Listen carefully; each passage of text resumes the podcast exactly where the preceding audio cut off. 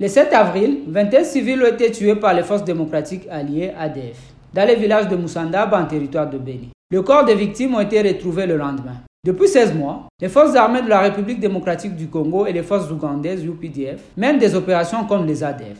Mais selon les baromètres sécuritaires du Kivu, les ADF ont tué plus de 1400 civils pendant la même période. Comment expliquer la poursuite de ces massacres malgré ces opérations?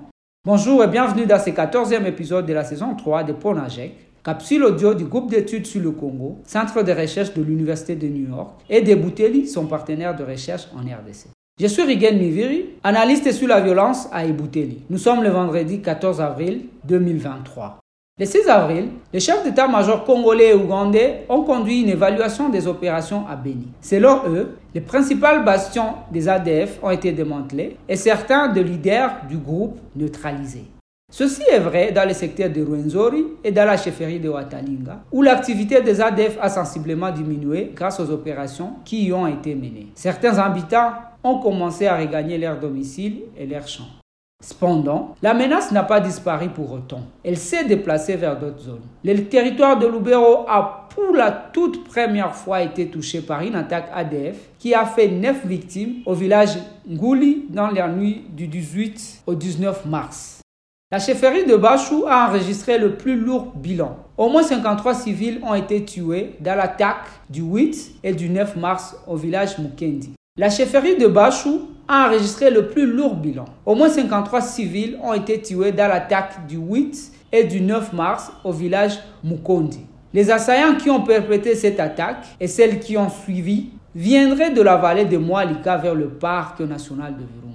Ceci pourrait suggérer que les ADF pour chasser du côté Rwenzori se serait réorganisé du côté de la chefferie de Bachou, où il n'y a jusque-là pas eu beaucoup d'opérations conjointes. En dépit des opérations qui se poursuivent, la cité de Oicha et ses environs ont été touchées, mais aussi la province de Lituri, entre les territoires d'Irumu et de Mambasa. Les ADF ont tué au moins 30 civils.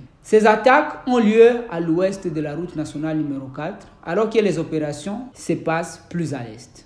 En outre, la contribution des FRDC à ces opérations conjointes serait moindre depuis que certaines unités ont été renvoyées de Beni vers le front contre le M23. En même temps, les données du KST montrent que les opérations se sont concentrées dans les zones proches de la frontière et le long de la route Beni-Kassindi en cours de construction par l'entreprise ougandaise d'autres services. Ceci laisse le champ libre aux ADF dans d'autres zones. Au sortir de l'évaluation, le gouverneur militaire du Nord Kivu a déclaré que l'élargissement du rayon d'action n'est pas exclu, à condition que la présence des rebelles y soit constatée. En attendant, vous pouvez rejoindre notre fil WhatsApp en envoyant JEC ou Ebouteli au plus 243 894 110 542 pour recevoir le pont à chaque vendredi sur votre téléphone. À bientôt!